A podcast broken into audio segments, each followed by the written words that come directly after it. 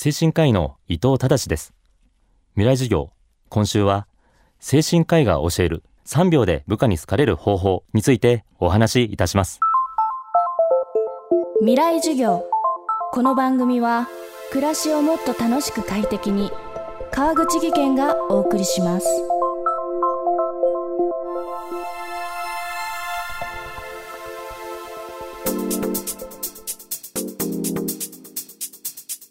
社会人のメンタル不調の要因第1位は上司。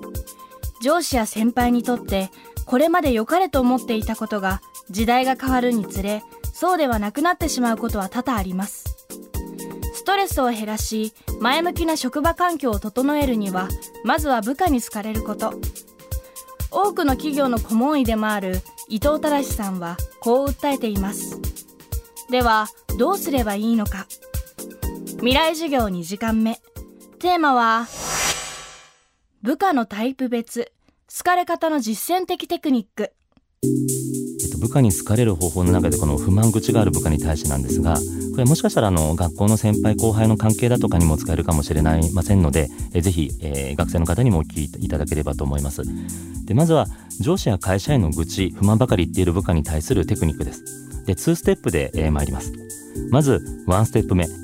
愚痴の多い部下っていうのは意識の底では上司のあなたに愛されたい。なんならエコひいきされたいと思ってるものなんです。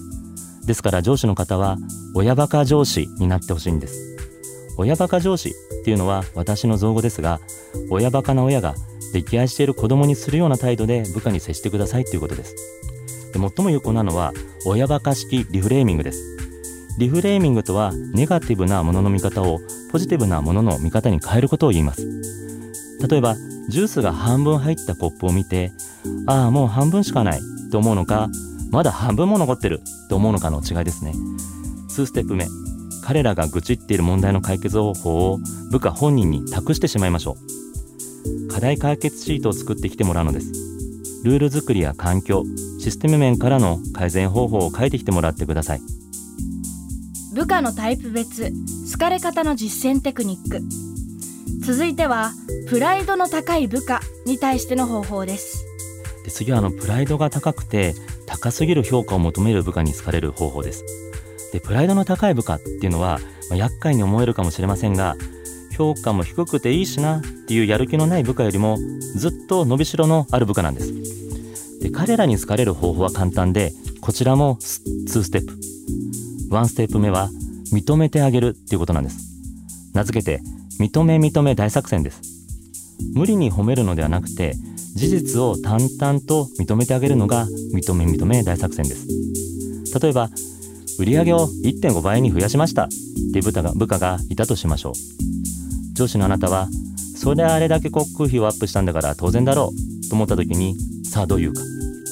答えは売上を1.5倍に伸ばしたんですね。とただ事実を認めてあげるんです。2ステップ目。彼らに周囲への貢献も評価基準であるっていうことを強く伝えてみてください。ついてこられない人たちのサポートをお願いしたいと思っているんだけれどなどです。彼らはハッとして勝手に私はそこまでも求められている人材なんだと思ってくれるでしょう。部下のタイプ別好かれ方の実践テクニック。続いては指示待ちタイプの部下に対しての方法。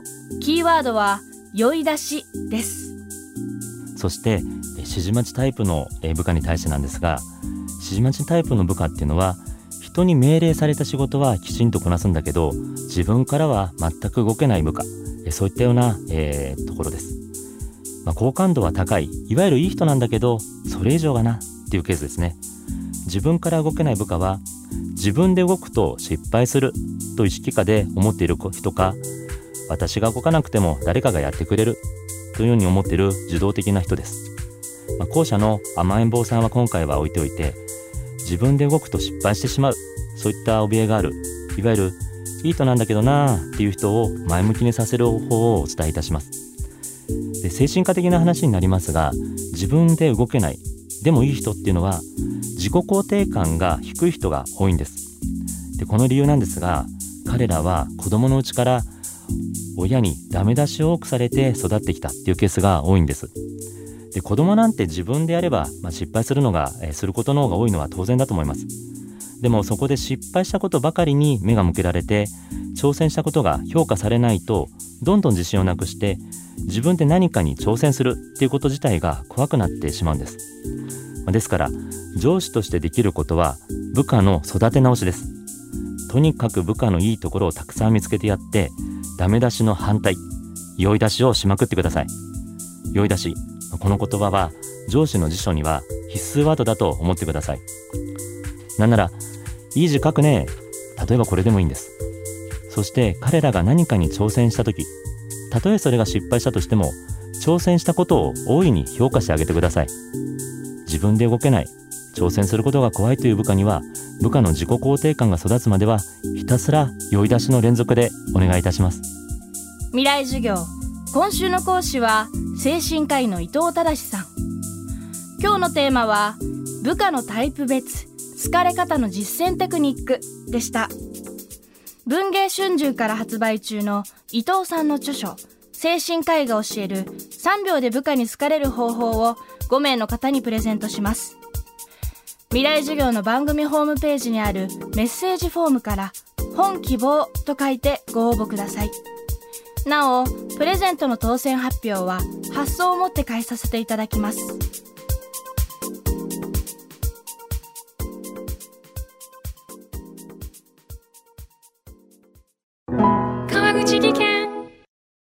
階段での転落。大きな怪我につながるので怖いですよね。足元の見分けにくい階段でもコントラストでくっきり。白いスベラーズが登場しました。皆様の暮らしをもっと楽しく快適に。川口技研のスベラーズです。未来授業。この番組は暮らしをもっと楽しく快適に川口技研がお送りしました。